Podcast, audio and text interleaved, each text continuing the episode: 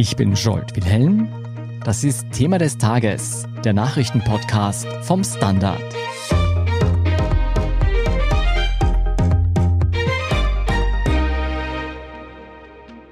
Wann immer Bundeskanzler Sebastian Kurz etwas sagt, man kann sich sicher sein, dass Österreich darüber redet. Corona, Flüchtlinge, Klimawandel, auf große Ankündigungen folgen scharfe Worte und gerne mal schockierende Aussagen. Kurz weiß eben, wie er aufregt und Themen setzt. So erfolgreich diese politische Strategie bisher war, die vergangenen Wochen und Monate haben auch gezeigt, wie riskant sie ist. Nämlich immer dann, wenn Krisen eintreten und es tatsächliche nachhaltige Lösungen braucht. Das meint unter anderem SPÖ-Politiker Max Lercher in einem aktuell viel beachteten Beitrag. Ob Kurz außer Ankündigungen und Aufregern wirklich so wenig zu bieten hat, wieso das für uns alle und Österreich problematisch sein kann und ob diese Strategie zum Scheitern verurteilt ist, darüber spreche ich heute mit Michael Völker. Michael, dass ein Oppositionspolitiker scharf ins Gericht geht mit dem Kanzler, ist per se nicht überraschend, würde ich mal meinen. Aber zum einen hört man diese Kritik nicht zum ersten Mal und zum anderen hat Kurz den jüngsten Umfragen nach auch bei der Bevölkerung viel an Zuspruch verloren seit dem Amtsantritt. Würdest du sagen, die Kurzkritiker sind zahlreicher geworden in den letzten Monaten? Ich würde vor allem sagen, dass die Kurzunterstützer vielleicht etwas weniger geworden sind. Also man merkt das natürlich in den Umfragedaten, aber ich glaube, dass Kurz auch sieht, dass er an Rückhalt verliert in der Regierungskoalition, ein wenig vielleicht auch in der eigenen Partei und dann auch in der Bevölkerung, die nicht alles mittragen können und wollen und die jetzt doch ein paar Sachen auch zu hinterfragen beginnen. Dass die Opposition hier einen harten Kurs fährt und scharfe Kritik übt, ist klar. Ein bisschen neu ist, glaube ich, die scharfe Kritik, die jetzt auch vom Koalitionspartner viel offener geäußert wird.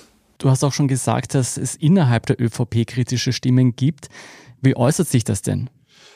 Naja, diese kritischen Stimmen, die gibt es auf jeden Fall. Man hört sie nur sehr selten und nicht sehr laut. Die Kritik wird hinter vorgehaltener Hand geäußert. Die erste Welle der Kritik kam auf, als diese Chatprotokolle bekannt wurden, wo sich doch viele, vor allem in den Bundesländern, gefragt haben, ob das die Partie ist, mit der sie sich identifizieren können und deren Werte sie so vertreten wollen. Da waren vor allem die Landeshauptleute auch vor den Kopf gestoßen über die Art und Weise, wie hier kommuniziert wird und wie hier quasi das Land aufgeteilt wird. Noch hält die Disziplin in der ÖVP aber ganz gut. Also so diese ganz offene Kritik an Kurz gibt es nicht. Das hängt wohl auch damit zusammen, dass jetzt am Wochenende, am kommenden Samstag Parteitag ist, wo Kurz zur Wiederwahl ansteht. Also da ist allen klar, dass sie sich jetzt nicht selbst beschädigen wollen oder die Partei und den Parteichef beschädigen wollen. Und da ist Kanzler Kurz auch nicht gefährdet bei diesem Parteitag? Nein, nein, weil ich glaube, an der Macht halten alle fest. Die Regierungsbeteiligung ist der ÖVP natürlich wichtig.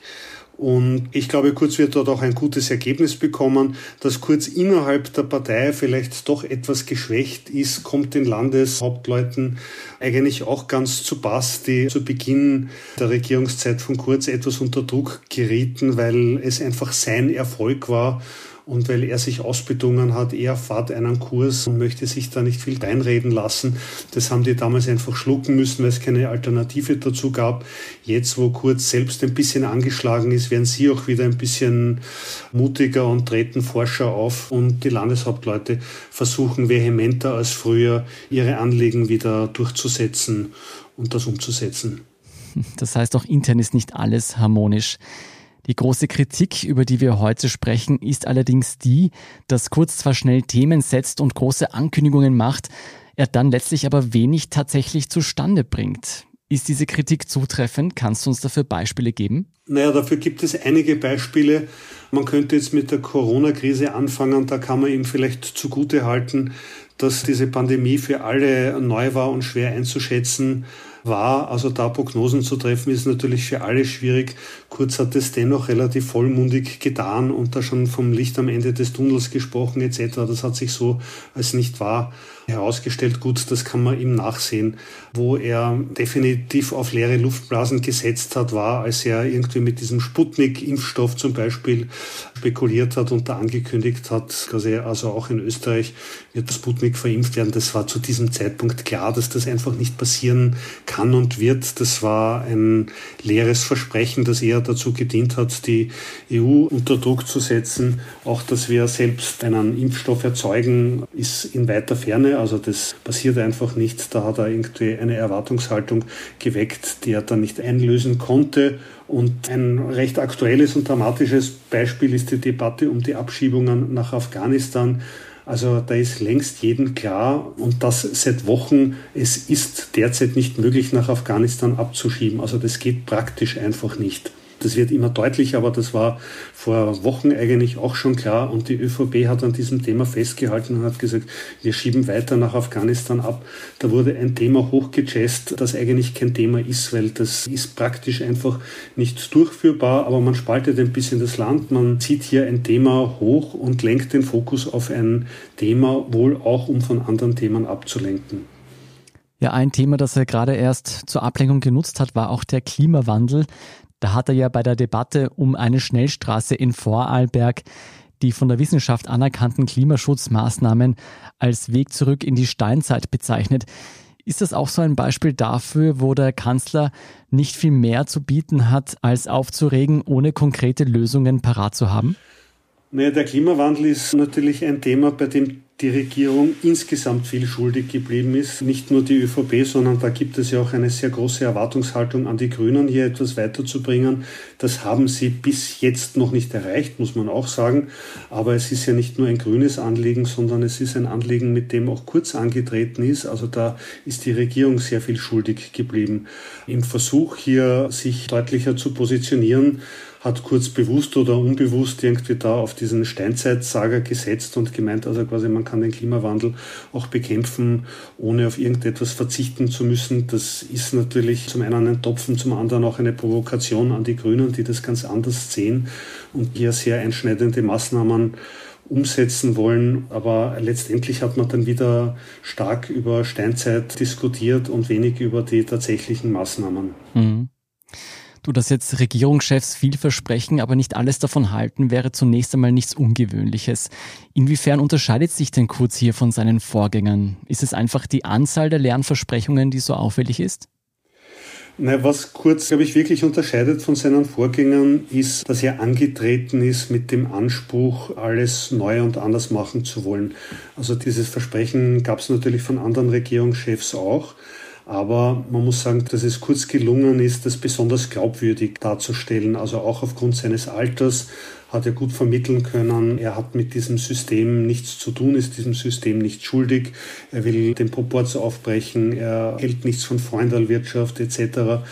Und das hat man kurz abgenommen und dafür ist er auch gewählt worden. Und lange Zeit hat man ihm auch zugemutet, und zugute gehalten, dass er das umsetzen wird können. Nicht zuletzt die Chats, die jetzt öffentlich geworden sind, haben gezeigt, Kurz ist ein Politiker wie jeder andere auch. Er teilt die Macht im Lande auf unter seinen Freunden oder es wird abgetauscht mit dem Koalitionspartner. Also hier agiert Kurz wie jeder andere auch. Und was jetzt halt passiert ist, dass etliche seine Versprechen irgendwie schon enttarnt worden sind als leere Worte. Du, welche Strategie steckt denn dahinter, so viel anzukündigen, aber nichts umzusetzen? Was ist das Ziel? Naja, ich glaube nicht, dass es ein bewusstes Ziel ist, aber wenn dir das große strategische Ziel fehlt, also wenn du nicht genau weißt, wo du hin willst, wenn dir die Vision für dieses Land fehlt, dann musst du das ein bisschen wettmachen mit anderen Ankündigungen und mit anderen Themen, die du forcierst. Und dann werden halt Themen aufgeblasen, die an und für sich keine sind, weil jetzt diskutieren wir seit Tagen über diese Abschiebungen nach Afghanistan und irgendwie sieht jeder, die Afghanen haben jetzt wirklich andere Sorgen und da geht es um etwas anderes. Da geht es darum, jetzt Leute, die höchst gefährdet sind, aus dem Land rauszubringen und nicht irgendwie ein paar Kriminelle, Kleinkriminelle.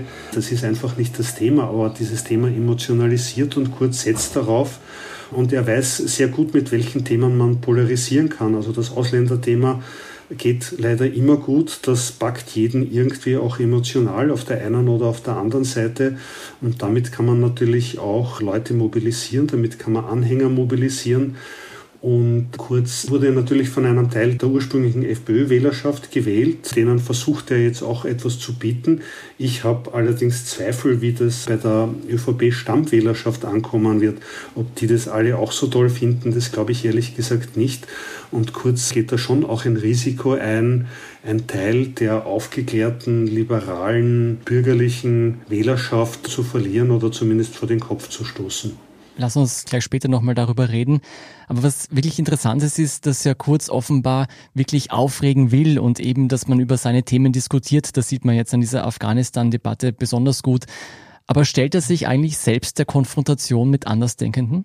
Naja, Kurz geht den Debatten aus dem Weg. Das ist schon sehr auffallend. Also er setzt sehr bewusst da und dort seine Statements. Er bereitet das vor, also er füttert auch die Medien damit und schaut sehr genau, wann was veröffentlicht wird und wo welches Statement von ihm veröffentlicht wird, aber er meidet Auftritte, wo er mit Kritikern konfrontiert wird oder wo man das Thema diskutieren müsste. Ich meine, jetzt gab es aufgrund der Sommerferien auch schon länger keinen Ministerrat wo Journalisten die Chance gehabt hätten, Fragen zu stellen. Aber er war nicht bei den Salzburger Festspielen. Er, er hat irgendwie die Eröffnung von Alpbach abgesagt. Ja, er verkündet, aber er stellt sich nicht der Debatte, das muss man schon festhalten. Was bedeutet das denn, wenn man sich den Debatten nicht stellen will, auch für die Regierung? die Grünen haben als Koalitionspartner ja bisher sehr viel runterschlucken müssen, was ihnen bei der ÖVP sauer aufgestoßen ist. Naja, diese Diskursverweigerung macht natürlich auch den Grünen zu schaffen, weil daraus auch der Eindruck entsteht, die Grünen würden das mittragen, was sie so natürlich nicht tun. Aber man könnte den Grünen jetzt vorhalten, dass sie sich nicht klar genug hier distanziert haben. Es fehlt zur Stunde, ich sage zur Stunde, noch ein Statement des grünen Parteichefs. Ich glaube, der wird auch heute ausrücken, um hier aus seiner Sicht etwas klarzustellen. Diese Diskursverweigerung trägt natürlich auch dazu bei, die Spaltung und Polarisierung in der Gesellschaft voranzutreiben. Weil wenn es nicht mehr darum geht, irgendwie Argumente auszutauschen, sondern dem anderen nur die eigene Position um die Ohren zu hauen, egal was der davon hält und was es für Argumente für und wider gibt, dann wird der Diskurs natürlich auch umso schärfer. Und das sehen wir nicht zuletzt in der Corona-Pandemie. Ich würde sagen, wir machen hier eine kurze Werbeunterbrechung und sprechen nachher gleich darüber, was die Politik von Kurz noch für unser Land und uns als Menschen bedeutet und wie wir damit umgehen sollten. Bleiben Sie dran. Guten Tag, mein Name ist Oskar Bronner. Ich habe damals den Standard gegründet, damit man sich auf Basis unabhängiger Berichterstattung die eigene Meinung bilden kann. Guten Tag, mein Name ist Pony73 und ich poste beim Standard, weil ich genau das dort machen und meine Meinung auch sagen kann. Der Standard, der Haltung gewidmet. Michael, du hast vorher schon angesprochen, dem Kanzler fehlen die Visionen für das Land. Kann denn diese Strategie auf lange Sicht erfolgreich sein? Ich meine, letztendlich müssen ja echte Lösungen für die Pandemie, für Migranten und auch für den Klimawandel gefunden werden.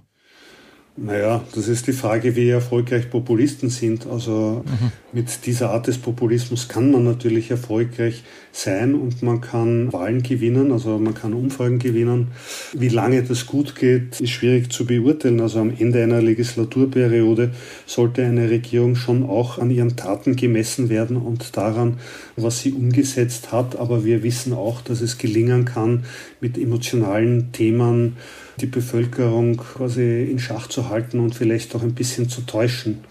Was ich mich frage in dem Zusammenhang, im Endeffekt brauchen wir ja Lösungen für den Klimawandel, für das Migrationsthema, für Corona. Machen das dann andere? Hat Kurz so ein gutes Team, dass er zwar weiter die Reden schwingen kann, aber andere machen lassen kann?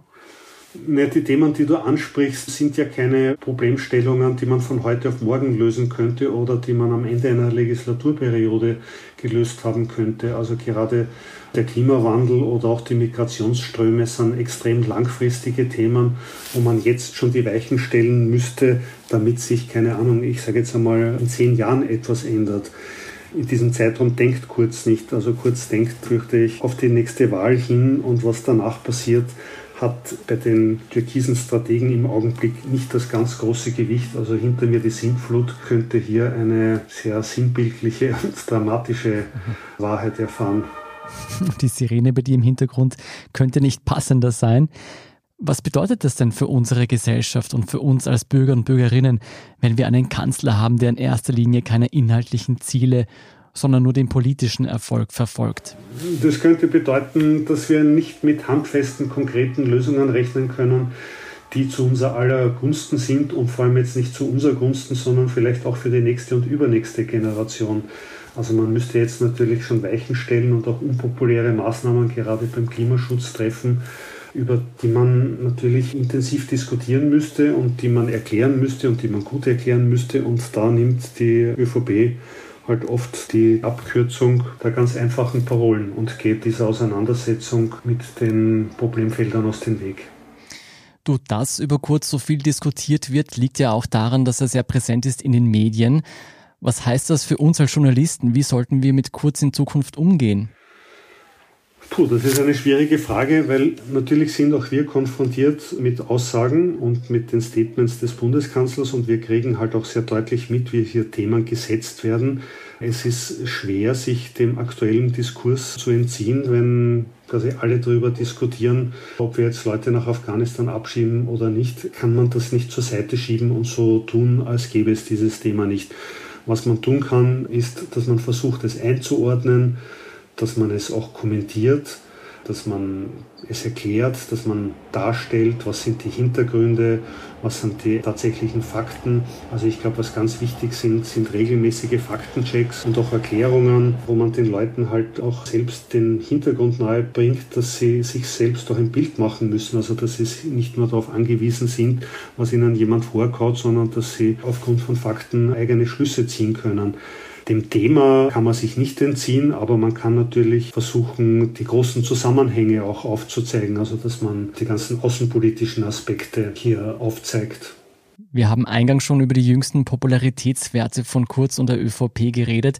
Denkst du, diese Art der Politik wird sich bei den nächsten Wahlen für Kurz und die ÖVP rächen?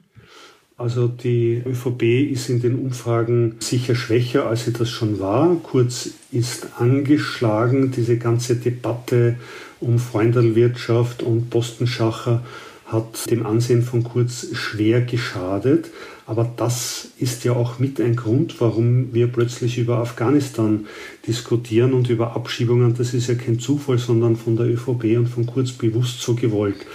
Also letztendlich ist die Frage, ob diese Art von Ablenkung funktioniert. Die ÖVP setzt das sehr strategisch ein. Bei einem Teil der Bevölkerung wird es sicher verfangen, bei anderen nicht. Also dass die ÖVP ihr Wahlergebnis noch einmal steigern kann, glaube ich jetzt jedenfalls nicht. Hältst du es für möglich, dass Kurz sich diese Kritik zu Herzen nehmen wird, die wir jetzt gerade besprochen haben, und in dieser Regierungsperiode doch noch eine Kursänderung vornehmen wird? Das halte ich eigentlich für ausgeschlossen, muss ich sagen. Nein, Kurz wird sich diese Kritik nicht zu Herzen nehmen. Ich glaube, er wird so weitermachen wie bisher. Er wird auf die schnellen, leicht verständlichen Botschaften setzen. Man muss ja auch sagen, es ist ein Talent von ihm, Bilder zu erzeugen, die hängen bleiben, also auch mit Sprachbildern zu arbeiten, also das Virus, das mit dem Auto kommt etc. Also solche Sachen bleiben hängen und das gelingt ihm schon ganz gut. Also nein, Kurz wird jetzt nicht zum super seriösen Politiker werden und wird die konstruktive Auseinandersetzung mit den Grünen suchen. Das glaube ich nicht. Ich glaube, er wird den populistischen Kurs weiterfahren wie bisher. Dann bin ich schon gespannt auf viele weitere Faktenchecks von dir und deinen Kollegen und Kolleginnen. Vielen Dank, Michael Völker, für diese Einordnung. Vielen Dank auch für das Gespräch. Wir sind gleich zurück.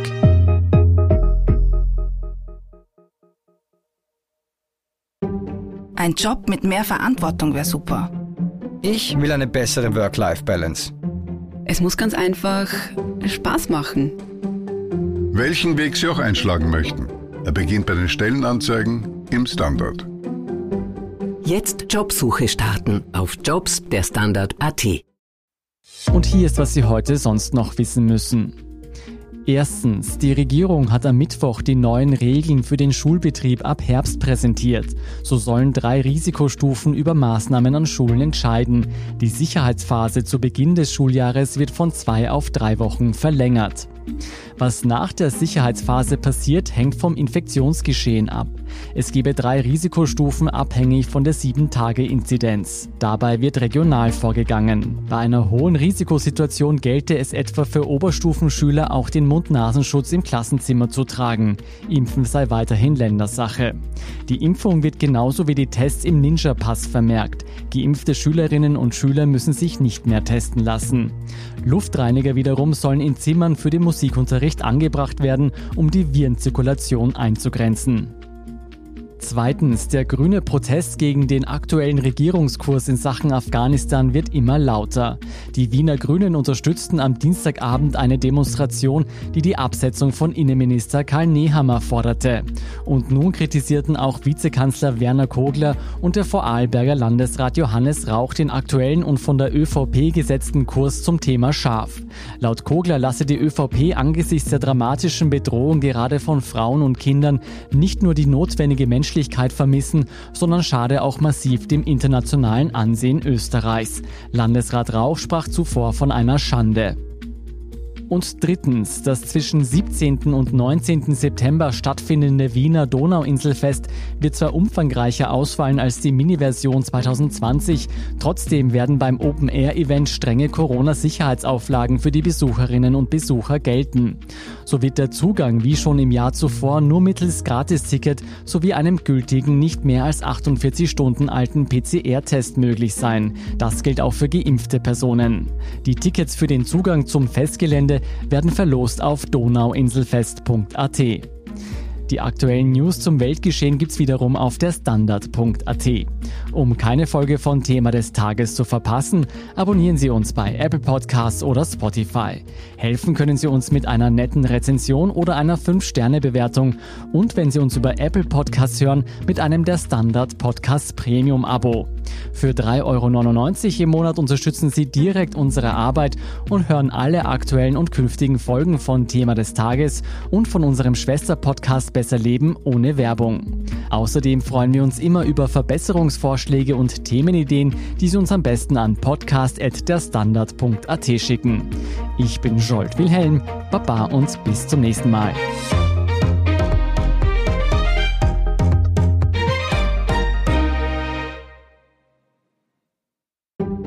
Eine kleine Wohnung im Zentrum. Das wär's. Ich will ein richtiges Zuhause für meine Familie. Mein Traum, ein Haus am See. Was auch immer Sie suchen, Sie finden es am besten im Standard. Jetzt Immosuche starten auf Immobilien der Standard.at.